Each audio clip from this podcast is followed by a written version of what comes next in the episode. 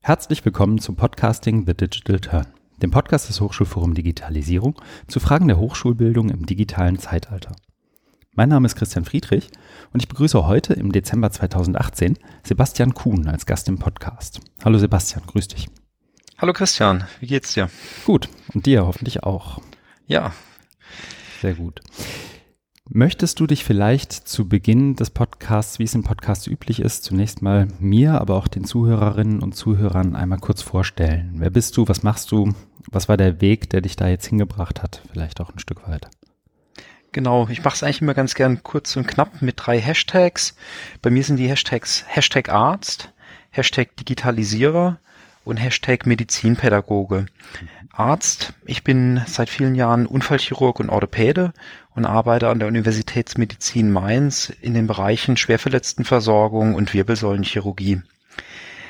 Das bringt mich auch gleich zu dem zweiten Hashtag, Hashtag Digitalisierer. Also ich war in den letzten Jahren viel involviert in telemedizinische Projekte, wie wir Informationen von schwer verletzten Patienten zeitkritisch austauschen können, von der Unfallstelle oder auch zwischen verschiedenen Krankenhäusern.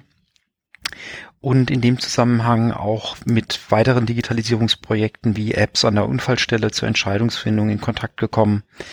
Und mein dritter Hashtag Medizinpädagoge.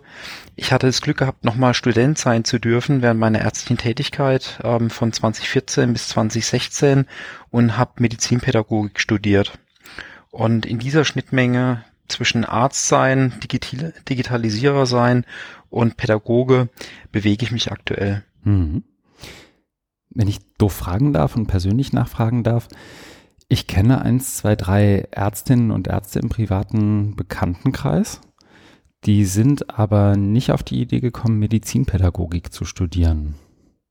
Darf ich doch fragen, was bei dir da, gab es da einen konkreten Auslöser oder fandest du das schon immer interessant und das war sozusagen der Weg, den du vorab schon immer gehen wolltest? Wie, wie kam es dazu?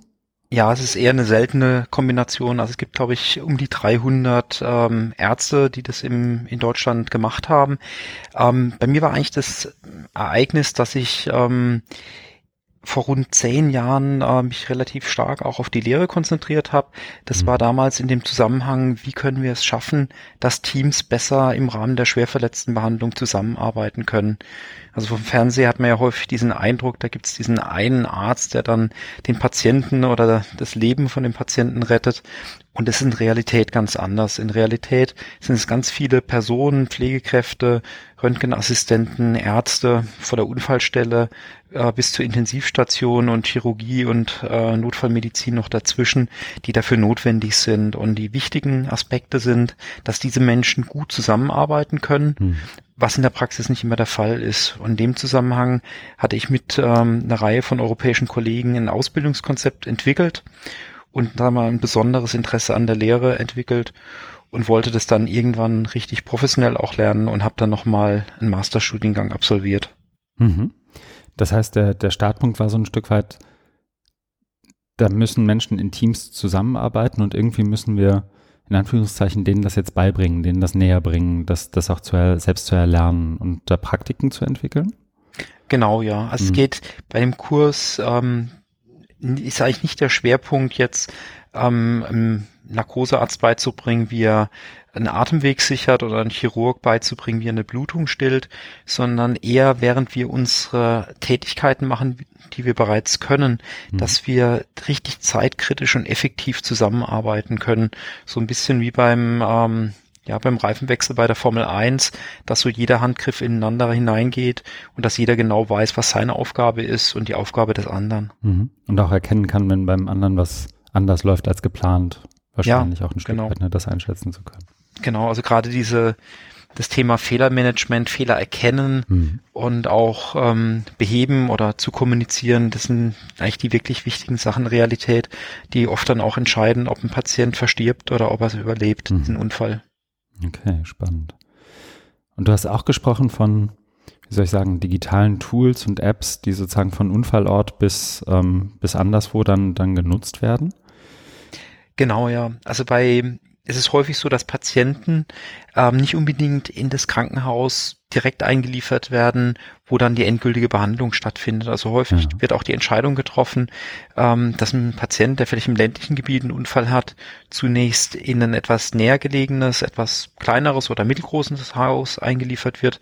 Und häufig ähm, erfolgt dann erstmal diese Diagnostik, also dass Computertomographien, Röntgenbilder angefertigt werden bei einer relevanten Anzahl von Patienten steht fest, dass die nach diesen ersten lebensrettenden Maßnahmen dann doch noch in ein maximal versorgendes Krankenhaus transportiert werden müssen. Und in dem Zusammenhang ähm, ist nicht nur wichtig, dass der Patient von A nach B transportiert wird, sondern auch alle vorhandenen Informationen und idealerweise bevor der Patient überhaupt in der Zielklinik ankommt. Und in dem Rahmen sind, ist Telemedizin und Teleradiologie enorm wichtig, dass alle relevante verfügbare Informationen dann auch transferiert wird. Mhm. Gerade zu, zu dem Bereich, ich habe ja auch mich ein bisschen schlau gemacht in der Vorbereitung und äh, einen Podcast, den ich ohnehin höre, aber nochmal in der Vorbereitung hierfür auch ähm, nochmal gehört habe, ist der Forschergeist. Ich muss noch mal nachschauen, welche Episode es genau war, aber ich glaube aus Frühjahr diesen Jahres, den du mit Tim Pritlaff aufgezeichnet habt, wo, wo ihr auch so über Digitalisierung der, der Medizin und digitale Transformation gesprochen habt. Das Gen als Hinweis. Mhm. Genau, ja, nee, das war der Schwerpunkt, einfach so einmal diesen Schwenk ähm, durch die digitale Medizin, welche Veränderungsprozesse aktuell anstehen ja. und insbesondere auch, welche Bedeutung das hat für die Aus-, Fort- und Weiterbildung von Ärzten. Genau, und da habt ihr ja auch, und das bringt mich dann eigentlich zu, zu einem der Themen, die mir heute hier ein Stück weit oder uns ein Stück weit am Herzen liegen, auch über die, ich sag's mal, die Datafizierung in Teilen schon auch gesprochen, dessen, was sozusagen Ärztinnen und Ärzte, aber auch Patienten so im Gesundheitssystem begegnet. Also ihr habt über Wearables gesprochen, also Sensoren am Körper, die in irgendeiner Art und Weise Daten auswerfen und, und ähm, sozusagen auch, auch analysierbar machen. Und in dem Zuge, und das ja soll auch eins der Themen sein, die uns heute ein Stück weit ähm, beschäftigen, ähm, habt ihr zumindest auch über sowas wie Data Literacy gesprochen. Wenn ich das richtig im Kopf habe. Genau, ja. Ich glaube, wir haben das da so im mittleren Teil angeschnitten mhm. gehabt. Ähm, es ist einfach so, dass wir heutzutage durch Daten ähm, Patienten besser behandeln können. Ähm, ich denke, ein Beispiel, wo das relativ logisch ist, ähm, ist bei zuckerkranken Menschen. Da ist nämlich schon lange der Fall, dass Patienten zu Hause Daten generieren, also den Blutzucker bestimmen mhm. und angepasst daran äh, die Therapie, also die Menge an Insulin, die sie spritzen, äh, daran anpassen. Dieses Prinzip wird jetzt im digitalen Zeitalter auf viele Erkrankungen übertragen, also viele chronische Erkrankungen. Die typischen in diesem Bereich sind zum einen die Herzinsuffizienz oder auch chronische Lungenerkrankungen. Und in diesem Bereich war es bisher der Fall, dass die Patienten zum Arzt gegangen sind, häufig in bestimmten Abständen, alle vier Wochen, alle sechs Wochen. Da wurde dann Messwert generiert, zum Beispiel ein Lungenwert, wie gut kann ein Patient ein- und ausatmen. Und dann hat der Patient gesagt bekommen, okay, nehmen Sie eine Tablette morgens, eine Tablette abends und kommen Sie in vier Wochen, dann messen wir wieder die Lungenfunktion. Mhm. Das wird jetzt ins digitale Zeitalter übertragen. Ein Patient hat ein kleines Messgerät zu Hause, das über Bluetooth mit seinem Handy verbunden ist. Er sieht im Endeffekt, ich bin im grünen Bereich oder ich komme in eine Verschlechterung hinein oder ich komme in einen kritischen Bereich rein. Und diese Information kann er mit seinem Lungenfacharzt teilen, aber zusätzlich noch eine ganze Reihe an weiteren Informationen, zum Beispiel Pollenflug oder Wetterlagen einfach über GPS und den Wetterdienst äh, anreichern und darüber bekommt man zum einen deutlich mehr Informationen über die Erkrankung oder auch vielleicht Erkrankungsverlauf von vielen Patienten. Aber man kann auch ganz individuell die Therapie anpassen, weil man nicht nur alle vier Wochen Messwert hat, sondern manchmal dreimal täglich. Hm. Und ähm, das erlaubt es im Rahmen von chronischen Erkrankungen, insbesondere diese Verschlechterungen, die dann häufig nachts in der Notaufnahme enden, diese abzufangen, dass der Patient halt nicht irgendwie Samstagnachts um drei in der Notaufnahme ist mit einem Erstickungsanfall, sondern vielleicht schon am Donnerstag Vormittag gesagt bekommt, wir sollten die Therapie etwas anpassen und wir messen etwas genauer die nächsten Tage. Und das ist nicht nur für den Patienten gut und für den Arzt gut, sondern das entlastet auch die Gemeinschaft von Kosten. Ja. Und gerade durch diese, ich fand das auch in, im, im Forschergeist, also in der Episode gerade spannend, dass sozusagen das Übereinanderlegen von verschiedenen Daten, sozusagen einerseits den Patientendaten, andererseits aber auch den Umgebungsdaten, also was wie, wie Wetter, Pollenflug, genau. äh, Trockenheit, Temperatur, vielleicht sogar sowas wie, wie ähm, ähm, ich weiß nicht, ob Feinstaubbelastung da eine große Rolle spielt, aber wahrscheinlich auch, zumindest für so den einen oder anderen Asthmatiker. Also solche Dinge auch übereinander zu legen, gerade wahrscheinlich auch so sogar dann schon in der, der Vorhersage von, ah, morgen Nachmittag könnte es kritisch werden, weil da haben wir über 30 Grad oder irgendwas in der Richtung. Ist das auch schon sozusagen ein Modell, dass man nicht nur zurückblickt, sondern auch in, in die Zukunft? Ja, also zum einen ähm, erkennt man halt besser, was sind diese Trigger. Mhm. Ist es vielleicht einfach nachts der Fall oder ja. vielleicht typische, wenn man am Wochenende woanders ist, als wo man unter der Woche sich aufhält. Aber äh, das erlaubt auch durch die Kombination noch mit künstlicher Intelligenz auch eine gewisse Vorhersage. Ähm, und das sind einfach neue Möglichkeiten, wo die Medizin sich verändert von so einer, sagen wir mal, einer heilenden Medizin zu gegebenenfalls auch eher einer präventiven mhm. Medizin, mhm. dass diese Erkrankung gar nicht auftritt oder diese Verschlechterung nicht auftritt, sondern dass man sie vorher entdeckt. Mhm. Jetzt liegt die Frage eigentlich auf der Hand. Ähm, einerseits, weil wir einen Podcast fürs Hochschulforum machen, andererseits, weil du Medizinpädagoge bist. Mhm. Ähm, ganz platt gefragt, das ist ja so nicht Teil der Ausbildung eines Arzt, eines Arztes oder einer Ärztin, oder? Nee, das war genau dieser Zusammenhang. Also am Ende von meinem Studium äh, Master of Medical Education habe ich mir die Frage gestellt, mhm. wie kann ich das eigentlich jetzt bei unserem Standort ähm, so richtig ins Curriculum integrieren, diese sich verändernde Medizin, wo Apps und Smart Devices, aber auch künstliche Intelligenz eine große Rolle spielen. Und ähm, ich habe über das Studium eigentlich ein sehr gutes Netzwerk aufgebaut in die deutschen, österreichischen und auch schweizerischen Fakultäten und das Ergebnis war eigentlich, dass so richtig umfassend das noch keiner adressiert hat und eigentlich diese grundlegende Veränderung der Medizin nicht curricular abgebildet ist und wir uns nicht wirklich Gedanken gemacht haben, wie wir das äh, in die studentische Lehre integrieren. Und das war so vor rund drei Jahren für mich so der Startschuss, mir darüber Gedanken zu machen und ein Netzwerk aufzubauen und zu versuchen, das curricular abzubilden. Hm. Jetzt bist du in Mainz, aber wie du schon sagst, die, die Universitätsmedizin in Mainz ist da kein, kein Sonderfall, sondern eher der, der Regelfall in der Art und Weise, dass es eben zu dem Zeitpunkt selten bis gar nicht adressiert wurde, oder? Gab es da in, im deutschsprachigen Raum jemanden, der das sozusagen als, als Leuchtturm schon mal versucht oder gemacht hatte? Nee, das war Neuland. Also wir waren hm. dann 2017 die ersten, die mit dem Projekt Medizin im digitalen Zeitalter das wirklich umfassend adressiert haben. Ja. Okay. Das ist sozusagen der Kurs, den du auch im, ich glaube, in der Synergie beschrieben hast, ne? Ja. Mhm, in, dem, genau. in dem Artikel, den wir auch gerne in den Shownotes verlinken. Wenn ich das richtig im Kopf habe, war das dann sozusagen ein einwöchiges Modul, in dem die, die Medizinstudentinnen und Studenten mehrere Tage durchlaufen haben, die jeweils einen eigenen Schwerpunkt hatten. Ne? Genau. Also es ist ein klassisches Blended Learning Format. Ja. Die Studierende erhalten etwa drei Wochen vor dem Kurs schon mal das E-Learning, das vorbereitende E-Learning. Ähm, und während der Woche ähm, kommt jeden Tag ein neues Modul dran. Der erste Tag ist digitale Arzt-Patienten-Kommunikation. Modul 2 sind Apps und Smart Devices. Äh, der dritte Tag ähm, Telemedizin am vierten Tag beschäftigen wir uns mit Virtual Reality, Augmented Reality und mhm. Robotik. Und der letzte Tag macht eigentlich so den Bogen von ähm, ja, Data Literacy, Big Data hin zur künstlichen Intelligenz. Und im Anschluss gibt es auch nochmal so ein bisschen so eine Nachbereitung, wo Studierende dann selbst noch Beitra Beiträge generieren, die wiederum in das E-Learning dann einfließen. Also Präsenzzeit eine Woche, ja. aber sag mal umklammert mit dem Blended Learning Konzept. Mhm. Und das ist ja wahrscheinlich, oder ich frage mich gerade, wie du sozusagen begonnen hast, das zu entwickeln. Also ich, stell, ich versuche mir das gerade so ein Stück weit, mich in deine Position zu versetzen. Ich bin irgendwie Arzt, habe viel gesehen, den, den Master of Medical Education gerade gemacht und bin ohnehin in der Lehre in der Medizin unterwegs und setze mich dann einfach hin und schreibe das mal auf und dann weiter. Also du, du wirst das ja wahrscheinlich in irgendeiner Art und Weise in der äh, den, den nicht nur alleine ausgedacht haben, sondern auch gemeinsam mit anderen. Ist das sozusagen bei dir in der Institution geblieben? Ging es über, über die, die eigene Institution hinaus im Austausch mit anderen? Wie kannst du da was zum, zum Ablauf sagen? Genau, da gab es unglaublich viele Impulse. Mhm. Also ich hatte mich dann mal wirklich für ein paar Tage so zurückgezogen mit Laptop, ähm, ähm, und einfach mal so ein Grundkonzept geschrieben, mhm. in welche Bereiche es überhaupt geht. Und danach habe ich einfach angefangen, unglaublich zu Netzwerken. Also ich habe bereits eine Reihe von Personen gekannt, die in dem Bereich arbeiten oder mit denen auch in der Vergangenheit äh, zum Thema Telemedizin oder Apps zusammengearbeitet hatte.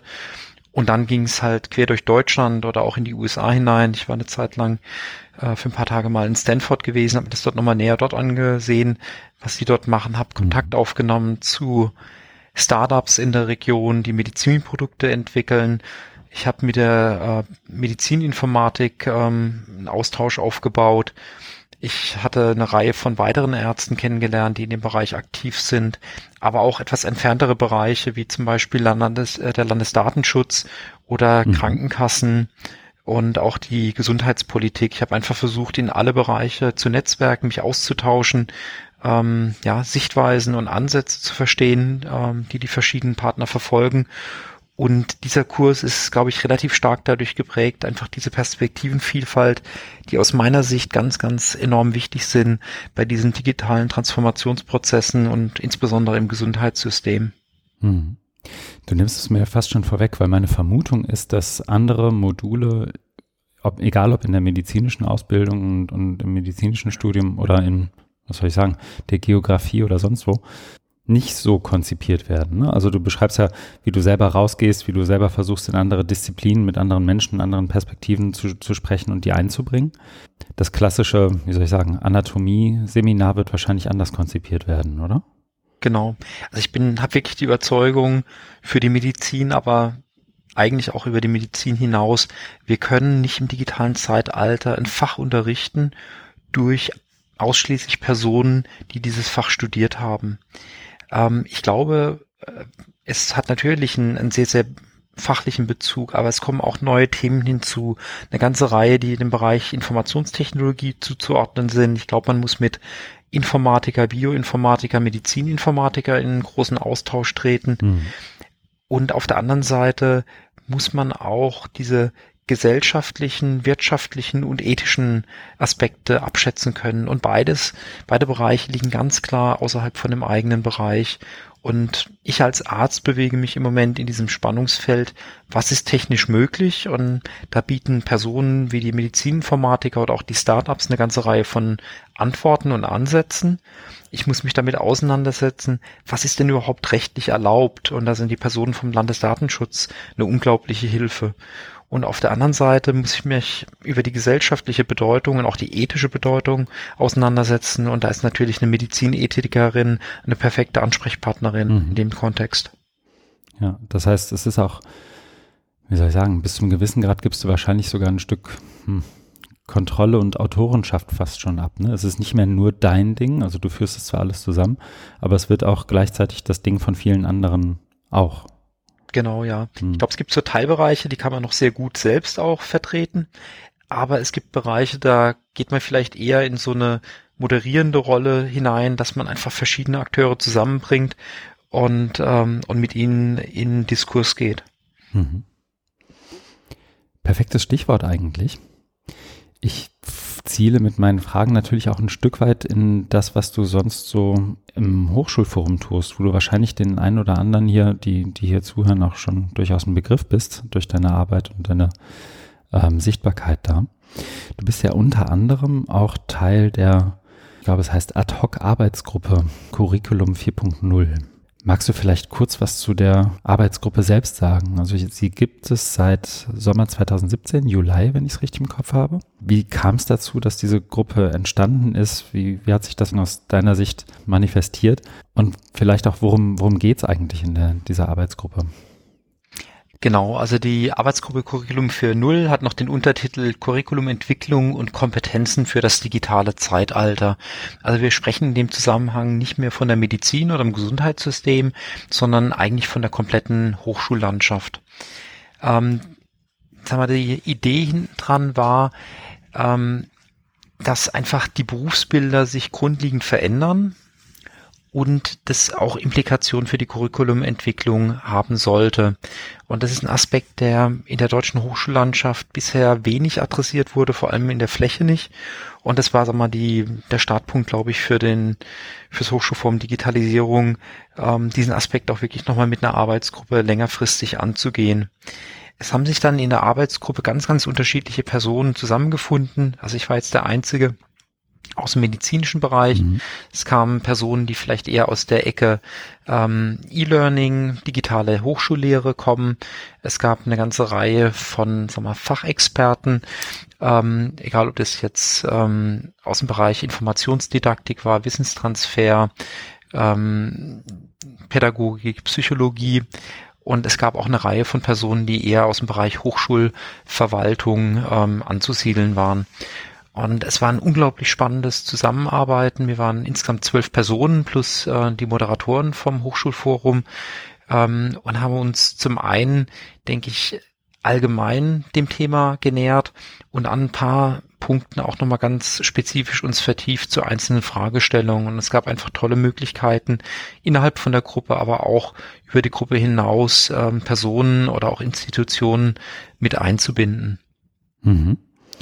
Ihr habt ja auch ähm, im Laufe des Jahres oder im Laufe der letzten, äh, eigentlich eineinhalb Jahre fast schon, auch eine ganze Menge Output letztendlich produziert, wo man mal nachlesen kann, mit welchen Fragen habt ihr euch beschäftigt, welche Thesen habt ihr entwickelt. Kannst du vielleicht, wir haben es ja eben schon sozusagen für die Medizin beschrieben, ein, ein Stück weit oder anhand des, des, des Beispiels beschrieben, was sozusagen jetzt dieses 4.0, dieser Zusatz aus deiner Sicht ausmacht? Also ich kenne es persönlich aus so, so Industrie 4.0, Arbeiten 4.0, Kontexten, wo es, auch viel um, um sozusagen Vernetzung geht, aber nicht mehr um Vernetzung nur noch von Menschen untereinander, sondern auch mit Mensch-Maschine und Maschine-Maschine. Ist das gemeint mit der, mit der Benennung der Arbeitsgruppe auch? Oder wo würdest du sozusagen den Unterschied zwischen dieser Curriculumsentwicklung 4.0 sehen versus der Curriculumspolitik, was hatten wir denn vorher? Wahrscheinlich 1.0, ne? Mhm. Ja, ich glaube, das 4.0 hat sich irgendwie, müssen so mehr oder weniger, glaube ich, bei Curriculumentwicklung direkt auf äh, 4.0 gesprungen, in Analogie zur Arbeit 4.0 mhm. und äh, Uni 4.0 und Medizin 4.0. Ähm, ja, also ich denke, klar, es ist ein, es ist ein, ein Modewort und auch sicherlich ein bisschen PR mit mhm. dabei mit dem 4.0. Aber ich denke, was hinten dran steht, ist einfach die Implikationen, die sich aus dem digitalen Zeitalter für die Curriculumentwicklung ergeben. Und ähm, ich denke, wir sprechen zum einen von neuen Inhalten. Wir sprechen zum anderen von einer neuen Didaktik und als drittes von neuen Kooperationen. Das sind, glaube ich, so, wenn man so ganz, ähm, sagen wir, von oben betrachtet, ähm, sind es, glaube ich, die drei Bereiche. Und sicherlich war unser Schwerpunkt nochmal neue Inhalte, neue Kompetenzen zu mhm. definieren. Aber ganz isoliert äh, schafft man das auch nicht, wenn man sich äh, dabei natürlich auch immer Gedanken gemacht, wie man das dann auf die Straße bringt, wie man diesen Innovationsprozess zu einer Implementierung dann auch bringt. Ja, das heißt, gleichzeitig aber auch Inhalte, Didaktik, Kooperation stehen ja automatisch immer in der Wechselwirkung zueinander, wenn es um die Curriculumsentwicklung dann geht, wahrscheinlich, ne? Genau, ja. Ich denke, man muss es, sollte es gemeinsam denken. Ähm, ich denke, ähm, Form follows Function äh, hat sich bewährt und ähm, es macht natürlich nicht Sinn, über ähm, neue Inhalte im digitalen Zeitalter zu sprechen und das Ganze dann innerhalb von einer Frontalveranstaltung ähm, 20-stündige Ringvorlesungen dann abzuhalten. Ich glaube, das geht dann schon, schon manchmal auch Hand in Hand. Wobei ich ab und an durchaus den Widerspruch wahrnehme bei der ein oder anderen Digitalisierungs- oder Pädagogikkonferenz dass genau das geschieht. Aber ja, guter Punkt. Ähm, wie habt ihr dann gearbeitet? Wie habt ihr, wie habt ihr angefangen? Also ich habe gesehen oder gelesen, ihr habt euch ähm, vier Aspekte ähm, in Workshop, in einzelnen Workshops vorgenommen. Mhm. Ihr habt einen ganzen Haufen Thesen entwickelt, also einerseits gesondert in einem Papier, ich glaube drei plus zehn oder zehn plus drei Thesen. Ihr habt aber auch in dem Papier 39 nochmal Thesen und Empfehlungen ausgearbeitet. Wie würdest du das beschreiben? Also wenn, wenn wir uns morgen auf einen Kaffee treffen, was würdest du mir erzählen zu der Arbeitsgruppe? Genau, also ich denke, wenn man sich einen Überblick verschaffen will, was wir gearbeitet haben, mhm. ist vor allem das Arbeitspapier 39, Curriculum, Entwicklung, Kompetenzen für das digitale Zeitalter sicherlich sinnvoll. Und ähm, da waren zum einen, ähm, glaube ich, wahrscheinlich auch der, der größte Arbeit, die wir gemacht haben, war, dass wir versucht haben, anhand von einem konkreten Future Skill das durchzuarbeiten. Und das waren die, der Aspekt Data Literacy. Mhm. Also das ist die Datenkompetenz. Und dort haben wir intensiv mit Fraunhofer und Gesellschaft für Informatik kooperiert und haben sag mal, weltweit nach Good Practice Vorgehen bei der Curriculumgestaltung gefahndet und eine Übersicht eigentlich über alle vorhandenen Data Literacy Programme aufgestellt, um dann nochmal zwölf Programme näher zu analysieren, was auch, sagen wir mal, Aspekte waren, die für ein erfolgreiches Implementieren gesprochen haben oder halt auch zum Scheitern von manchen Projekten. Mhm. Ähm, das war, sagen wir mal, ein sehr konkretes Beispiel ähm, Data Literacy. Zum anderen haben wir ein Framework ähm, ja, postuliert, wie man überhaupt Curricula im digitalen Zeitalter entwickeln kann und implementieren kann. Das war eine Arbeit, die vor allem von Antje Michel koordiniert wurde. Und dort haben wir so Spannungsfelder definiert, ähm, in welchem Hintergrund sich das belegt. Dann war ein dritter Schwerpunkt ähm, der Aspekt Haltung als ganz essentieller Bestandteil für die Entwicklung von 21st Century Skills. Ähm, das war vor allem Tobias Seidel aus Stuttgart. Mhm. Und ähm, dass wir halt in der Vergangenheit häufig ähm, zu stark auf die Wissensvermittlung fokussiert haben und zu wenig auf übergeordnete ähm, Kompetenzen und auch vor allem den Aspekt Haltung, diese kritische Reflexion, die sicherlich, ähm, sagen wir mal, aktuell ganz, ganz massiv gefordert wurde. Ja. Und dann gab es noch dieses von dir angesprochene ähm, Papier mit den, äh, mit den drei plus zehn Thesen ähm, in Bezug auf äh, gesellschaftliche Trends und auch vielleicht die zukünftige Rolle von Hochschulen. Ja. Dann fange ich mal vorne an, als du davon gesprochen hast, ähm, was sozusagen, ihr habt euch ja, wenn ich die Zahl richtig im Kopf habe, zwölf Programme angeschaut ähm, anhand von sozusagen Data Literacy als ein Future Skill oder 21st Century Skill, ist ja, fällt ja auch öfter als, als Stichwort. Ähm, und ihr habt euch zwölf Programm, Programme angeguckt und geschaut, was hat denn da gut funktioniert oder woran, was glauben wir, woran es liegt, dass dieses Programm funktioniert hat oder funktioniert? Und was glauben wir, woran es liegt, dass das Programm da hinten naja, scheitert, ist, ist gleich so hart, aber vielleicht mhm. nicht so gut funktioniert.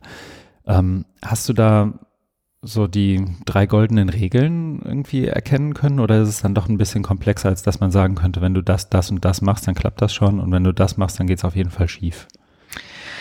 Ja, also kann man wahrscheinlich nicht ganz ähm, verallgemeinern. Mhm beschreiben, aber wir hatten schon genau eine Reihe von, von Aspekten identifiziert und es ist sicherlich so eine Mischung aus einem Bottom-up und Top-down-Approach, der notwendig ist, um wirklich an der Universität nicht nur solitär, sondern wirklich als äh, in der Breite halt Data Literacy auch zu implementieren. Ähm, das ist, glaube ich, da braucht man Enthusiasten, die allerdings einen ganz, ganz klaren Support auch von der Hochschulleitung äh, bekommen. In dem Zusammenhang ähm, hat sich auch noch bewährt, dass es nicht so ein One-Size-Fits-All Programm gibt. Es ist ungemein wichtig, dass die Studierenden, aber auch die Dozenten einen Bezug ähm, zu ihrem Fach erkennen. Das ist so ein bisschen ein Vergleich wie ähm, zum Thema Kommunikation dass Kommunikation einfach ähm, essentiell wichtig ist, aber ein, so ein leerer Kommunikationskurs, der im luftleeren Raum stattfindet, ohne einen thematischen Bezug, äh, führt nicht unbedingt dazu, dass Personen dann fachspezifisch besser kommunizieren können im Alltag. Und von daher ist auch bei Data Literacy ähm, wichtig, dass man ähm, Datenkompetenzen vermittelt, aber im Kontext des eigenen Fachs und das bedingt halt dann auch wieder immer eine unterschiedliche Zusammensetzung von den Lehrenden. Wir brauchen Fachdidaktiker, aber wir brauchen auch Personen aus dem Bereich Informationstechnologie und ähm, Personen, die einfach diese gesellschaftspolitische und ethische Dimension von Daten heutzutage auch abbilden können. Das heißt, diese Querschnittsfunktionen auch tatsächlich liefern können, zusätzlich zu dem, was sozusagen inhaltlich da ist. Genau.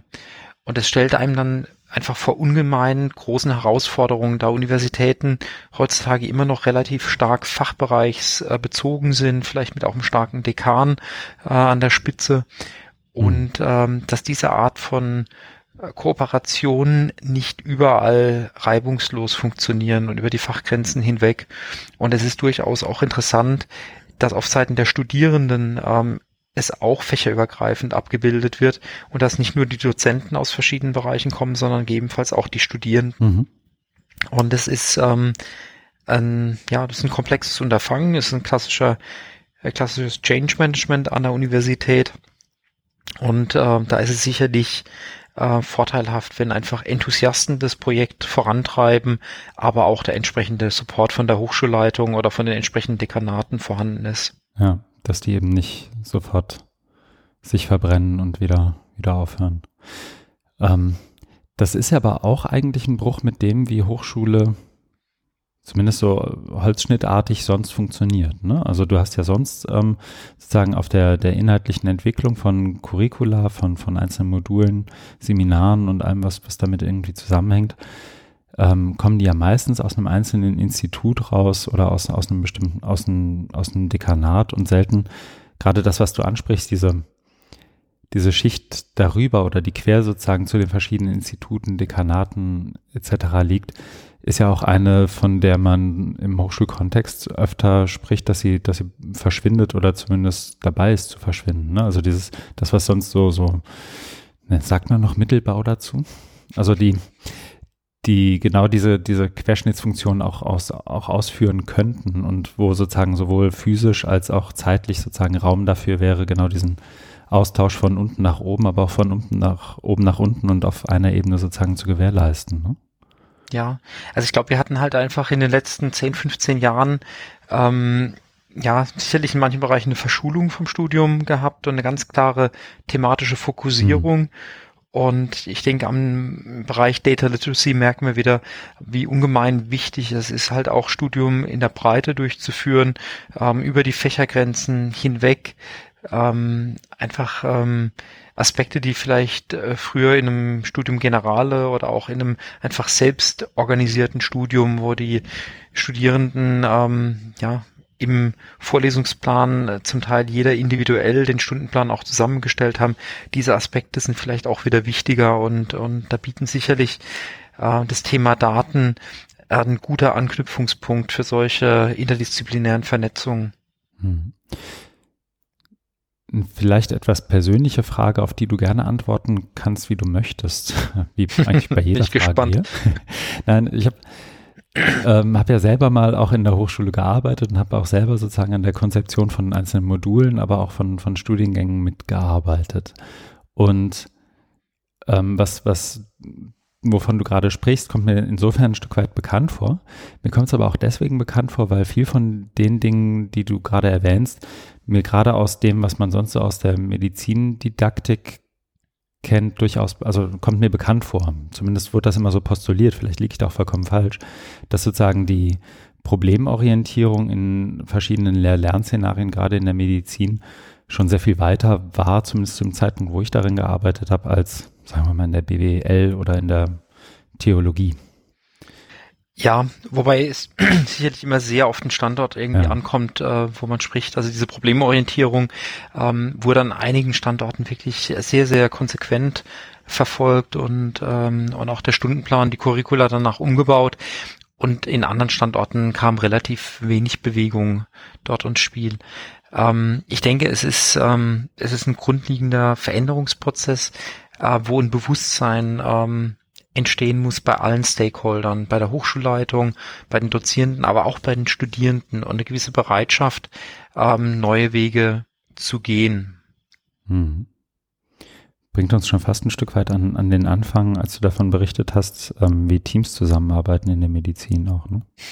Ja, ich muss sagen, ich erkenne in manchen Bereichen sicherlich Parallelen, obwohl ähm, der Weg zwischen den zwei Projekten eigentlich ein sehr, sehr weiter ist. Also man hat ähm, im Schockraum war das, sagen wir mal, in der Vergangenheit auch so, dass häufig ähm, Personen nicht besonders gut zusammengearbeitet äh, haben und jeder sich eher darauf zurückgezogen hat, dass er ja für seinen Bereich äh, sehr effektiv gehandelt hat. Mhm. Ähm, wir wissen einfach jetzt aus der Erfahrung heraus, dass es ungemein kritisch ist und kritisch für ein Überleben von einem Patient, dass ähm, unterschiedliche Disziplinen und auch unterschiedliche Berufsgruppen richtig Hand in Hand zusammenarbeiten, so wie die Rädchen ähm, innerhalb von einer Uhr.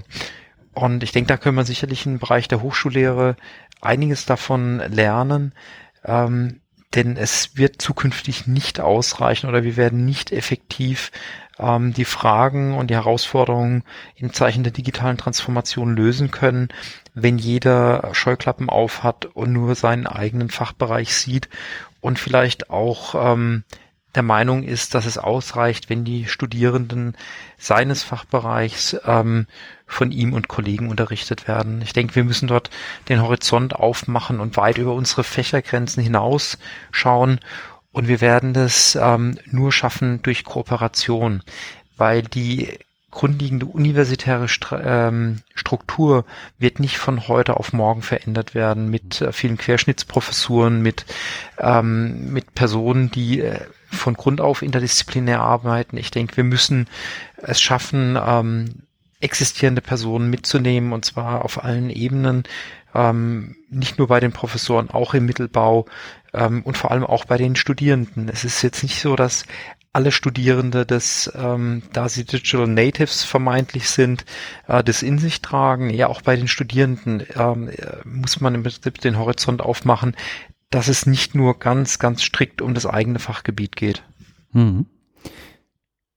Ist das denn was, was in, unter den derzeitigen Rahmenbedingungen so möglich ist? Also kannst du als jemand, der, ich glaube, du lehrst ja auch in Mainz, kannst du dann einfach, was liegt in der Nähe? Frankfurt?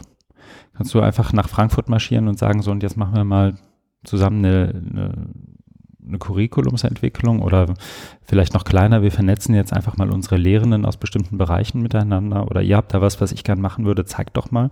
Geht sowas schon einfach so oder liegt das dann an deinem individuellen Engagement? Also prinzipiell geht es, also ich bin ja. aktuell im unglaublich regen Austausch mit ganz, ganz äh, verschiedenen Fakultäten und Fachbereichen und an unterschiedlichen Standorten. Aber zeitgleich ist es ähm, zum Teil innerhalb der eigenen Fakultät oder innerhalb von äh, der eigenen Universität an manchen Stellen auch wieder sehr, sehr schwierig. Also es lässt sich definitiv nicht pauschal beantworten. Ähm, mhm. Ich glaube, dass einfach dieses Bewusstsein ähm, für die Dringlichkeit des Veränderungsprozesses sehr, sehr heterogen ausgeprägt ist. Und da ist es manchmal deutlich leichter, an einen ganz anderen Standort zu gehen oder auch in einen anderen Fachbereich hinein, wenn dort ein Interesse besteht. Und man kann natürlich auch manchmal ganz klar abprallen.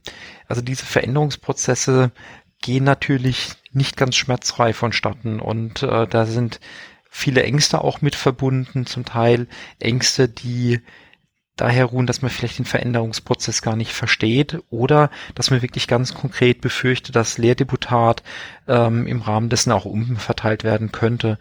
Und man muss wirklich auch klar sagen, das ist auch nicht ganz unberechtigt. Mhm. Also ein Veränderungsprozess, ähm, der dann irgendwann auch strukturell an den Hochschulen ankommen wird, ähm, der wird dafür sorgen, dass vielleicht Gelder oder auch Stellenschlüssel sich verändern. Trotzdem ist es aus meiner Sicht ein absolut dringender ähm, Aspekt, den wir herangehen müssen. Und das Thema Data Literacy ähm, ist, glaube ich, ein exzellentes Beispiel dafür. Wenn man sich überlegt, dass heutzutage die wertvollsten Unternehmen, egal ob Apple oder Google oder Facebook, dass denen ihr Geschäftsmodell ein datengetriebenes Geschäftsmodell ist, dass wir einen US-Präsident haben, der mit 140 Zeichen eine ganze Reihe von Personen auf der Welt in Bewegung setzt und auch durch Analysen von Social Networks, sagen wir, politische und gesellschaftliche Entscheidungsprozesse mit beeinflusst werden. Ähm, da muss man eigentlich sagen, da sind wir 15 Jahre zu spät dran, dass wir das Thema Data Literacy jetzt diskutieren und uns Gedanken machen, wie wir zukünftig ähm, das in die Studiengänge, in die Curricula mhm. hineinbekommen. Das waren Veränderungen, die waren durchaus schon vor einigen Jahren absehbar. Und ähm, zum jetzigen Zeitpunkt wird es wirklich offensichtlich, dass viele Hochschulabsolventen nicht adäquate Datenkompetenzen besitzen, um sowohl ihre fachliche oder die fachliche Bedeutung von Daten zu verstehen, als auch die gesellschaftspolitischen und ethischen Rahmenbedingungen zu verstehen. Mhm. Ich würde noch ähm, sozusagen wie soll ich sagen, fast in das in, in ein sehr ähnlich klingendes Horn stoßen und das sozusagen auch noch, noch weiten auf, auf Themen rund um das, was sonst vielleicht auch oft Digital Literacy genannt wird. Ne? Also das ja oft auch um, um die Art und Weise, wie sich Identität formt geht, wie Austausch, Kommunikation funktioniert, was du natürlich einerseits aus einer Datenperspektive beschreiben kannst, aber natürlich auch aus einer, wie soll ich sagen, auch aus einer soziologischen, einer psychologischen ähm, Sichtweise nochmal beschreiben kannst oder auch aus einer rein technologischen, fast schon technokratischen auch. Ne? Mhm. Ja, interessant. Ja, ich denke, das, was du angesprochen hast, ich denke auch zwischen Data Literacy und Digital Literacy gibt es natürlich eine große Schnittmenge oder mhm. auch einen Überlappungsbereich, wo auch die, die Ränder nicht unbedingt äh, trennscharf zu verorten sind. Und ähm, einige Aspekte sind sicherlich auch ähm, an einigen Hochschulen auch schon sehr gut adressiert worden. Was aktuell fehlt, ist einfach diese diese Implementierung wirklich in der Fläche. Mhm. Dann lass mich doch, äh, wo wir so langsam zumindest zum Ende kommen, auch fragen, ihr habt ja auch an Empfehlungen an die Politik gearbeitet, also an verschiedene Akteure eigentlich, aber ähm, unter anderem an Hochschulleitungen, da geht es viel sozusagen um die Vernetzung innerhalb der Hochschule und auch um die, wie soll ich sagen, das Rückenfreihalten für diejenigen, die schon was machen oder gerne was machen möchten. Hast du ein würdest du eine Forderung oder eine bestimmte These noch hervorheben wollen, die dir in deiner persönlichen Arbeit, zum Beispiel bei Curriculumsentwicklung oder auch dem Thema Data Literacy, besonders helfen würden, was die, die, was Rahmenbedingungen angeht? Also ich glaube, eine ganz, ganz wichtige Sache in Bezug auf Data Literacy, aber sicherlich auch auf weitere Aspekte ist, dass ähm, die Politik aufhört, in Leuchttürmen zu denken. Mhm die Zeit für Leuchttürme ist vorbei. Das ist nicht irgendein Projekt, mit dem man sich jetzt in der Öffentlichkeit gut darstellen kann oder sagen, ah, da haben wir ganz toll was pilotiert und ausgetestet. Ähm, wir müssen wirklich Strategien entwickeln, um es in die Breite zu bekommen. Und es sind dann nicht mehr Förderinstrumente, die äh, zeitlich limitiert sind oder an einem äh, speziellen Ort stattfinden. Es müssen wirklich Strategien gefunden werden und auch der Implementierungsvorgang äh, kritisch beobachtet werden, dass es wirklich in der Breite ankommt. Perfekt. Ich würde fast sagen, viel schöner kann ein Schlusswort nicht sein. Das spricht auch mir sozusagen aus der Seele. Es sei denn, du hast noch was, was wir vergessen haben, was du unbedingt noch unterbringen möchtest. Also was ich glaube ich, vielleicht, mhm. das kann man vielleicht dem direkt eigentlich anschließen. Ähm, wir investieren aktuell Milliarden in digitale Technologien, also von technologischer Seite. Mhm. Sollten wir nicht uns Gedanken machen und vor allem auch Gelder dafür bereitstellen, um die Menschen dafür zu qualifizieren? Wir sprechen in dem Zusammenhang ganz häufig im, über die Schnittstelle Mensch-Maschine. Und die politische Diskussion, häufig auch die Investitionen, fokussieren sich sehr, sehr stark auf die technischen Lösungen oder die Implementierung technischer Systeme. Und ich denke, dass das wahre Potenzial natürlich erst irgendwie zu tragen kommt, wenn auch der Mensch diese digitalen Technologien voll nutzen kann und vor allem auch neue Wege findet, diese einzusetzen. von daher eigentlich mein Plädoyer, neben den Milliarden für digitale Technologien auch an die Qualifikation von Menschen zu denken. Und ich glaube, das ist bisher nicht im adäquaten Maß äh, wahrgenommen worden. Fantastisch. Gutes Statement. Wenn wir nicht remote wären, würde ich dir jetzt die Faust zum Fistbump rüberhalten. Das machen wir jetzt äh, virtuell. virtuell. Genau. Ähm, ganz viel von dem, was wir erwähnt haben, oder ich versuche alles, was von dem, was wir erwähnt haben, an Studienpapieren, aber auch an, an vielleicht hilfreichen Links, da hast du mir auch schon, schon viel geholfen in der Vorbereitung, kommt in die Show Notes. Wir möchten uns ganz herzlich an der Stelle bedanken. Einerseits bei dir, Sebastian, dass du dir die Zeit genommen hast, ähm, zum, zum Ende des Jahres mit mir zu sprechen und eigentlich gleichzeitig auch ein paar Vorsätze fürs neue Jahr direkt zu äußern. Herzlichen Dank fürs Zuhören, auch an die Zuhörerinnen und Zuhörer an den Empfangsgeräten. Wir freuen uns über Feedback, gerne persönlich oder auch per E-Mail an podcast.hochschulforum.org. Gerne auch in den sozialen Medien. Dieses Jahr ist da der Hashtag noch HFD18.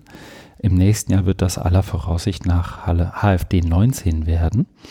In diesem Sinne freuen wir uns auf Feedback, wünschen allen Zuhörerinnen und Zuhörern guten Start in das kommende Jahr und bis bald bei Podcasting The Digital Turn.